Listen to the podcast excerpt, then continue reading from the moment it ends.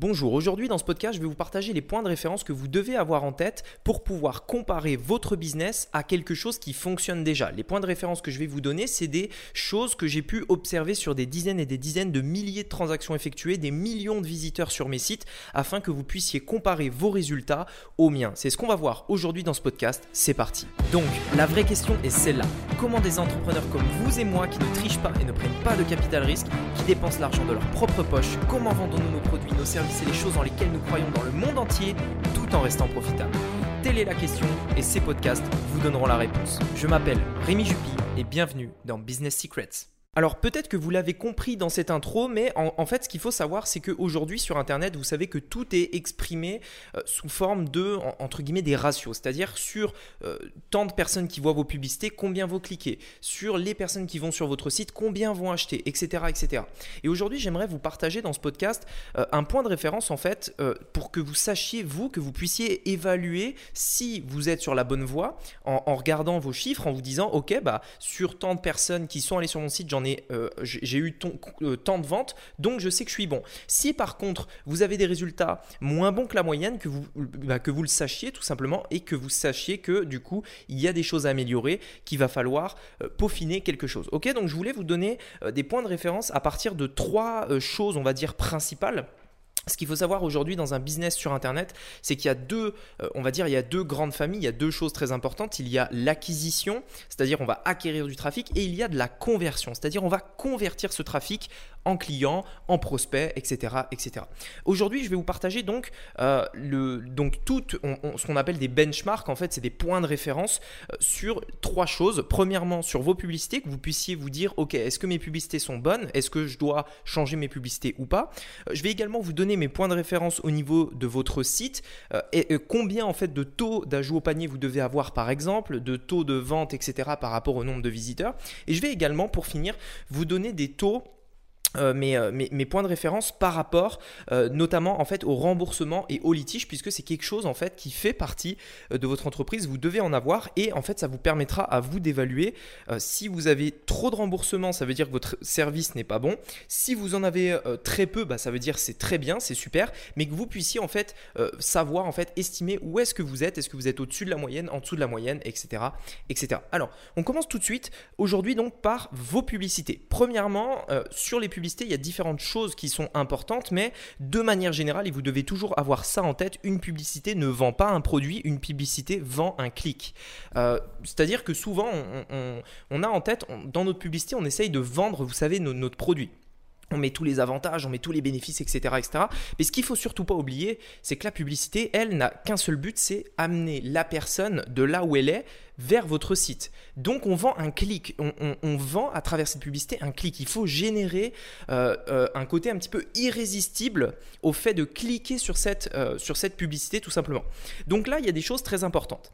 Le point, je dirais, un des points, alors c'est pas le point, mais c'est un des points les plus indispensables au niveau de votre publicité, c'est ce qu'on va appeler le CTR. CTR. CTR, ça veut tout simplement dire euh, click-through rate en anglais. Donc en fait, ça veut dire le taux de clic sur un lien pour faire simple. Ça veut dire sur 100 personnes qui voient votre publicité, qui ont leur, votre publicité qui apparaît en fait sur leur, euh, sur leur écran, combien sur 100 personnes il y en a qui cliquent dessus. En fait, ça, cet indicateur-là nous permet d'avoir une pertinence en fait de notre publicité. C'est-à-dire, ok, quand on montre notre publicité sur 100 personnes, à 100 personnes, si vraiment il n'y a personne qui clique dessus, ça veut clairement dire que notre publicité est pas bonne. Ça veut dire qu'il n'y a même pas 1% des personnes qui euh, sont intéressées par, par notre publicité, par notre message. Euh, donc là, le point de référence vraiment, c'est 1,5 ça veut dire que vous devez avoir un CTR au moins de 1,5%. Ça veut dire quoi? Ça veut dire que quand votre publicité montrée à 100 personnes, il y a 1,5 personnes, bon, on va pas couper une personne en deux, mais vous avez compris l'idée, 1,5 personnes qui va euh, cliquer dessus. Minimum. Dans l'idéal, un bon CTR, c'est un CTR de 3%, c'est-à-dire qu'il y a systématiquement 3 personnes qui cliquent dessus quand elle est montrée à 100 personnes. Ça, si vous avez ce 3%, ça veut dire vraiment que votre publicité est bien, ça veut dire qu'elle match en fait avec l'audience que vous ciblez. Un mauvais CTR pourrait venir de deux choses. Premièrement, euh, une publicité qu'il faut totalement revoir. Deuxièmement, c'est la cohérence entre la publicité et l'audience qui n'est pas bonne. Ça veut dire que si aujourd'hui je fais une publicité pour des... Euh, je sais pas, pour du tennis à des footballeurs, par exemple, vous voyez que c'est pas du tout cohérent. Ça veut dire que les footballeurs vont pas forcément se retrouver là-dedans. Si par contre, je fais une publicité de foot pour les footballeurs, là, c'est quelque chose de bien plus cohérent, donc j'ai euh, forcément quelque chose qui va matcher. C'est, je vous ai donné un exemple évident, ça allait un peu moins parfois euh, quand on a, vous savez, euh, quelque chose, par exemple, je sais pas, un mug, par exemple, un mug, ça peut être vendu à, vous savez, plein de types de monde. Ça peut être à des hommes, à des femmes, ça peut être à des personnes qui aiment la décoration, d'autres personnes qui aiment la vaisselle, etc., etc. Vous voyez ce que je veux dire? C'est-à-dire qu'en en fait, on ne sait pas quelle audience ça va matcher le plus avant d'essayer. Et à ce moment-là, il faut tester. Un mauvais CTR est un indicateur donc de ces deux choses. Euh, maintenant, vous savez à peu près ce qu'est un mauvais CTR, tout ce qui est en dessous de 1,5%. Autre chose très importante, c'est le CPM. Alors, le CPM, ce qu'il faut savoir, c'est que sur Facebook, euh, au niveau de, Facebook, je parle, le CPM, c'est le, le coût, en fait, pour 1000 impressions. Alors, il faut déjà savoir ce qu'est une impression. Une impression, c'est quand une publicité est affichée sur l'écran de quelqu'un, qui est différent d'une couverture. Une couverture sur Facebook, c'est quand on va toucher des personnes. C'est-à-dire, regardez, je vous, donne un exemple. On a une couverture de 1000 personnes, c'est-à-dire qu'on a touché 1000 personnes, il y a 1000 personnes qui ont été atteintes, mais, un nombre d'impressions de 1500. Pourquoi? Parce que sur les 1000 personnes, il y a des personnes qui ont vu votre publicité deux fois. D'où le, fait qu'on ait plus d'impressions que de personnes touchées. Ok Donc là, ce qui est important, en fait, et ça, il faut bien le comprendre, puisque c'est le, va dire, le point de facturation de, de Facebook, c'est le CPM. C'est-à-dire que combien Facebook nous facture pour imprimer mille fois notre publicité sur sa plateforme. Ça, c'est très important parce que si vous avez un CPM trop élevé, ça veut dire que votre audience, l'audience que vous touchez est trop concurrentielle. Dans ce cas-là, ce que je vous inviterai à faire, c'est d'aller essayer de trouver d'autres euh, d'autres intérêts, d'autres audiences que vos concurrents n'utilisent pas forcément pour pouvoir baisser le coût de vos publicités. Il faut être malin, c'est-à-dire que quand vous avez des CPM trop élevés, ça veut dire que tout le monde est dessus. Typiquement, euh, si aujourd'hui vous voulez vendre du vin rouge, euh, la première chose en fait qui vous vient en tête, c'est d'aller cibler les personnes qui aiment le vin rouge. Et donc forcément, toutes les personnes, tous vos concurrents, tout, tout le monde qui, enfin toutes les personnes qui vendent du vin rouge vont cibler vin rouge. À l'inverse, il euh, n'y a pas que les, que personnes dans cet intérêt-là qui aiment le vin. Moi, j'aime le vin, mais je ne suis, pas forcément des, des, pages de vin rouge, etc. etc. Donc, pour toucher ces personnes-là, on va essayer de trouver d'autres intérêts, des intérêts un peu moins, euh, un peu moins euh, euh, évidents en fait pour nos concurrents, qu'on nous on va les toucher afin de baisser donc la concurrence et donc le coût de nos publicités. Ça, ça s'évalue par rapport au CPM. Un mauvais CPM, alors ça encore une fois, c'est très difficile à évaluer. Ça, c'est en fonction de vous, c'est-à-dire que c'est à vous de voir sur votre compte, sur vos résultats, où est-ce que vous avez des CPM plus élevés ou pas. Il n'y a pas vraiment de, de, de, de là-dessus puisque ça varie de plein plein plein de facteurs donc c'est à vous de regarder à votre niveau. Autre chose très importante, le taux de répétition. Le taux de répétition, c'est le nombre de fois qu'une personne a vu votre publicité. Si on, est d'accord que quand on regarde la publicité à la télé, euh, au bout d'un moment on en a marre quand on voit la même pub trois fois par jour. Euh, c'est tout le temps la même pub, euh, que ce soit pour une voiture, enfin peu importe. On a tout le temps la même pub. Pareil, ça arrive également sur YouTube et ça arrive aussi donc sur Facebook. Ça arrive sur plein de choses.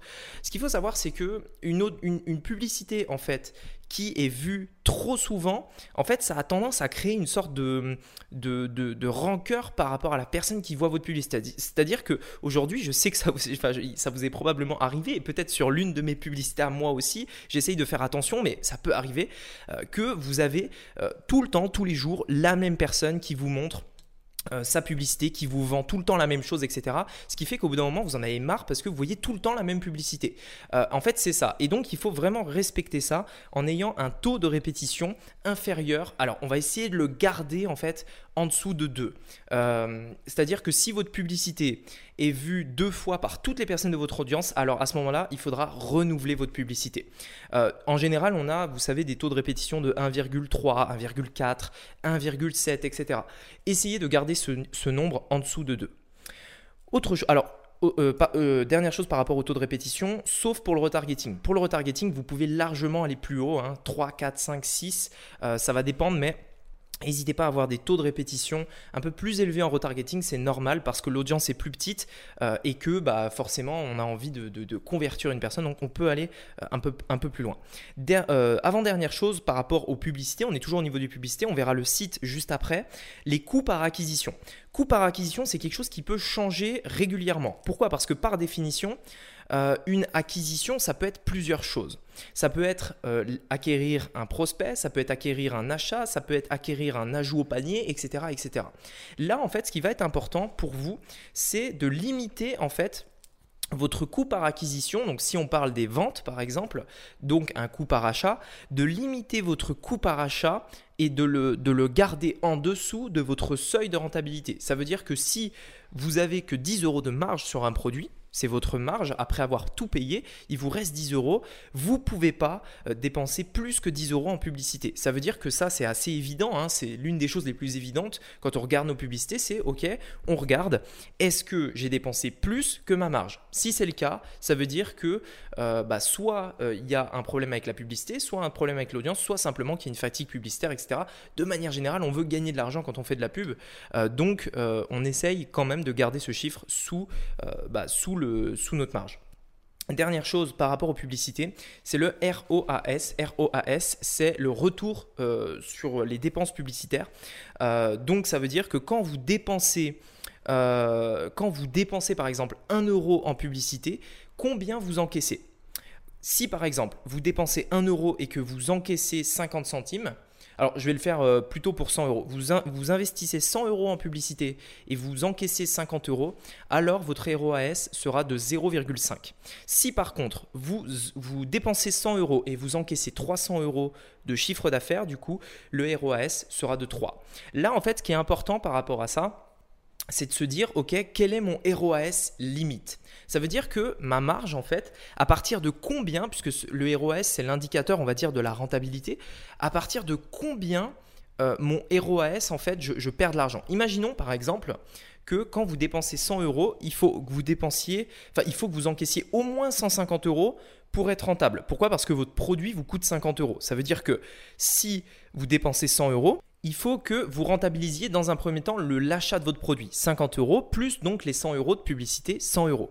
Si vous encaissez 200 euros, alors vous avez 50 euros de profit. Ça veut dire que votre ROAS limite dans cette situation-là est de 1,5. Pourquoi? Parce que si vous encaissez moins de 150 euros, vous perdez de l'argent. Ok, donc c'est important de toujours garder, d'avoir cet indicateur, de regarder un petit peu le, ROAS euh, de ces publicités et de regarder si on est au-dessus ou en dessous de son ROAS limite. Bien entendu, il faut d'abord dans un premier temps connaître ce ROAS limite. J'ai fait une vidéo à ce sujet-là sur YouTube, donc je vous inviterai à aller la voir si ça vous intéresse, si vous voulez aller plus loin euh, sur ce sujet-là.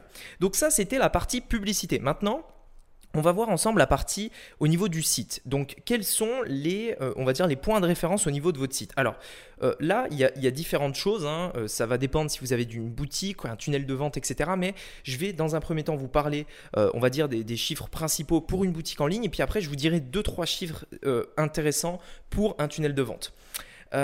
sachant que une boutique est un tunnel. Donc il y a des choses qui peuvent quand même se couper, il y a des choses qui peuvent être plus ou moins semblables. Dans le cadre d'une boutique Shopify classique, euh, on va dire qu'on reste dans des prix standards, hein, puisque tous ces taux-là, en fait, j'essaye de vous donner des moyennes, euh, mais les taux que je vais vous donner ne sont pas forcément les mêmes. Si vous vendez des produits très chers du style 3 euh, 400 euros, ça va pas forcément être les mêmes taux. Ok, là on parle vraiment pour, on va dire des prix assez standards en e-commerce euh, qui sont entre 30 et 50 euros à peu près. Euh, c'est des, des, taux que vous devriez avoir. Donc si vous vendez un prix dans ces eaux-là et ça peut même être un peu plus élevé hein, si vous avez des produits moins chers votre taux d'ajout au panier doit être à peu près de 10%. Ça veut dire que sur les 100 personnes qui viennent sur votre site, vous devez en avoir 10 qui ajoutent au panier. Là, vous allez me dire, ça paraît peut-être beaucoup, mais en fait, pas du tout. Pourquoi? Parce que souvenez-vous que dans un premier temps, on cible une audience qualifiée sur Facebook, par exemple. C'est-à-dire, imaginons qu'on vende quelque chose dans le golf, on va cibler euh, un intérêt golf. Donc de base, on a des personnes qualifiées. Sur les personnes qualifiées, on va leur montrer une publicité et seulement 1,5%, souvenez-vous du CTR, 1,5% de ces personnes qualifiées cliquent sur la publicité. Ça veut dire que le peu de personnes qui arrivent sur notre site en réalité est beaucoup plus qualifié, c'est-à-dire qu'elles ont cliqué, c'est seulement 1,5%, donc probablement 1,5% des meilleures personnes de cette audience qui matchent avec notre produit qui arrivent sur notre site eh bien c'est 10% de ces personnes-là qui vont ajouter au panier. C'est-à-dire que en fait, quand on a en tête ça par rapport au tunnel, en fait, comment euh, on va filtrer les personnes, c'est assez, euh, assez en fait, euh, je dirais même assez normal d'avoir au moins 10% des personnes qualifiées qui ajoutent votre produit au panier. Si c'est moins de 10%, euh, bah, c'est probablement qu'il y a 2-3 choses à revoir au niveau euh, de votre site, de votre offre, de votre page produit, etc. etc. Ensuite, euh, donc ça, c'est les ajouts au panier. Ensuite, par rapport au paiement initié, on a à peu près 5% de paiement initié sur le nombre de visiteurs total ça veut dire qu'en fait, ça représente 50% des ajouts au panier. Ok, donc en, fait, sur ceux qui ajoutent au panier, il y en a la moitié qui vont abandonner et euh, le reste qui va initier le paiement. Alors ça, c'est vraiment le minimum. Euh, généralement, vous allez avoir des taux plus élevés. Hein. ça devrait être entre 7 et 8%. Euh, on va dire, vous voyez, 80% des ajouts au panier qui initient le paiement. Ça peut être le cas, mais ne descendez pas en dessous de 50% des ajouts au panier qui initient un paiement, puisque si vous descendez en dessous, ça veut dire clairement qu'il y a un problème au niveau de votre panier. Donc il y a quelque chose qui les, euh, qui les repousse, comme euh, la livraison, comme le fait qu'il va y avoir des taxes, etc. etc. Ok? Euh, donc ça c'est au niveau du paiement initié. Et la dernière chose au niveau des achats, 3% d'achats à peu près sur le nombre de visiteurs total. Ça veut dire que sur les 100 personnes qui vont venir sur votre site, il doit y en avoir à peu près 3 qui achètent à la fin votre produit, votre offre, etc. Voilà. Donc ça c'est pour une boutique en ligne. Voilà un petit peu vos points de référence. Regardez un petit peu vos projets, vos sites, etc. Et regardez si vous êtes au-dessus, en dessous, pour estimer un petit peu votre niveau euh, sur, bah, sur cette échelle de, moyenne. Euh, par rapport à un tunnel de vente, je vais surtout vous parler de la page de conversion euh, pour récupérer des prospects. Vous savez, une page de capture. On va essayer d'avoir minimum 40% de personnes qui nous donnent euh, leur email. C'est-à-dire que quand euh, on, amène des personnes sur une page où l'objectif de cette page c'est de récupérer un email, on va essayer de, ne pas descendre en dessous de 40%. Alors ça peut être 35%, euh, mais pas en dessous de 40% si possible de personnes qui nous donnent leur email en échange de ce que vous offrez. Sinon ça veut dire quoi? Soit que votre page de capture n'est pas bonne et ne convertit pas assez, soit que ce que vous offrez, ce que vous proposez en échange d'un email ne vaut pas un email. Ok, puisque ce qu'il faut bien comprendre, c'est que quand une personne nous donne un email, euh, c'est une transaction. Ce n'est pas une transaction en devise ou en argent, mais c'est une réelle transaction. La personne fait un effort et nous demande et nous donne un email. Ça vaut quelque chose. Ok, en plus de ça, c'est un partage de confiance. Donc, il faut que ça ait une valeur. Et si la, la personne estime que ce que vous offrez en échange d'un mail, ça vaut pas un email, eh bien, vous aurez très peu de personnes qui vous donneront euh, cette information. Ok, donc ça c'est au niveau de votre, votre boutique, de votre site. La dernière chose que je voulais vous partager dans ce podcast, c'est euh, les points de référence par rapport à ce qui se passe après. C'est-à-dire, une fois qu'on a encaissé des paiements, combien euh, de personnes vont demander des remboursements, combien de personnes vont éventuellement euh, faire des litiges, vous savez, sur PayPal, sur Stripe, etc. Pour savoir en fait si aujourd'hui, si j'imagine que si vous avez déjà fait des ventes, vous avez déjà eu des demandes de remboursement, que vous puissiez savoir en fait si c'est vous, en fait, si votre produit n'est pas bon, si vraiment vos clients sont très euh, mécontents de ça, ou si c'est juste normal, en fait, d'avoir des demandes de remboursement. Puisque sachez que c'est normal. Euh, n'importe quelle entreprise, mais vraiment n'importe laquelle, a des demandes de remboursement. Apple, aujourd'hui, qui est, euh, enfin, qui, à mon sens, donne des produits de très, très, très grande qualité, ont des demandes de remboursement. Donc, en fait, euh, toutes les entreprises ont des demandes de remboursement, c'est normal, il y a un taux qui est classique. Il faut quand même éviter de dépasser ce taux parce que si vous dépassez ce taux, ça veut dire qu'il y a un problème au niveau de votre service, de vos produits ou euh, de, la qualité que, que, vous proposez de manière générale. Par rapport à Internet, je dirais qu'un remboursement, litige, etc. standard, ça va être entre 2 et 3% Ça veut dire que sur 100 clients, vous pouvez dès le départ tenir compte du fait qu'il y en a à peu près deux ou trois qui vont vous demander des remboursements. J'ai envie de dire que c'est presque normal. Euh, pourquoi? Parce que bah, il peut y avoir plein de raisons. Hein. Ça peut être euh, la personne qui change d'avis, ça peut être la personne qui euh, a des délais peut-être un peu longs de livraison, ça peut être une personne qui est déçue, ça peut être une personne qui voulait faire un cadeau et qui au final a changé d'idée. en fait, il y a vraiment plein de raisons. C'est pas toujours à cause de vous ou à cause de votre produit, de votre entreprise, de vos services. Ça peut être à cause d'une raison extérieure en fait. Hein. la personne a simplement plus envie de ça. Euh, donc en fait, 2 à 3% de remboursement, c'est normal. Vous pouvez euh, même monter de 5 à 8% dans certaines industries, euh, comme par exemple la vente de, de, vêtements, où vous savez, là, il y a des tailles, c'est-à-dire qu'on va essayer, on va, euh, on va par exemple commander un t-shirt, et au final, le t-shirt ne nous correspond pas, n'est pas à notre taille, etc. Dans ce cas-là, en fait, dans ces industries-là, comme le textile, il y a beaucoup de, beaucoup de retours, beaucoup plus de remboursements, d'échanges, de remboursements, etc. Donc ça, c'est normal si aujourd'hui vous faites de la POD, c'est-à-dire, vous savez, de, de la print on demand sur des t-shirts. Euh, c'est normal si vous avez un taux de remboursement qui est plus élevé, ça peut atteindre les, les 5, 6, 7, 8%. donc remboursement et retour de colis bien entendu. Donc voilà par rapport à toutes ces choses. Donc je vous ai parlé un petit peu donc des points de référence sur vos publicités, sur vos sites et sur les remboursements. Je vous invite si euh, vous avez écouté ce podcast là, euh, pas forcément devant vos chiffres, eh bien de, de, prendre des notes, à la limite de le réécouter, de reprendre des notes sur justement ces points essentiels, sur ces critères essentiels, ces points de référence de base sur lesquels vous référencez afin que vous puissiez regarder euh, quand vous aurez le temps vos chiffres et comparer pour savoir où est-ce que clairement vous avez besoin de vous améliorer. Si vous avez des mauvaises publicité, euh, bien maintenant vous, avez la solution pour euh, pouvoir en fait savoir si elles sont mauvaises ou pas. Si vous avez trop de demandes de remboursement, eh bien faites le calcul, regardez combien vous avez de demandes de remboursement et, euh, si vous en avez trop, bah, essayez de changer quelque chose, affiner, peaufiner, etc., etc. Voilà, écoutez, en tout cas, j'espère que ce podcast vous aura plu. je vous dis à très bientôt pour un nouveau podcast. C'était Rémi, à bientôt. Ciao Hey, c'est Rémi à nouveau. Si ce podcast t'a plu, j'ai quelque chose de spécial à te proposer. Il s'agit d'une formation gratuite dans laquelle je te partage une nouvelle stratégie pour réussir dans l'e-commerce en 2020. J'ai créé cette formation pour t'aider à te lancer ou passer au niveau supérieur. Peu importe où tu en es dans ton projet, cette formation t'aidera à comprendre les stratégies, les tactiques pour réussir en e-commerce. Donc je te recommande d'y aller maintenant. Arrête tout ce que tu fais, mets cet audio sur pause et va sur internet et mets rémijupi.com. La formation est disponible dès maintenant gratuitement. rémijupi.com. com a.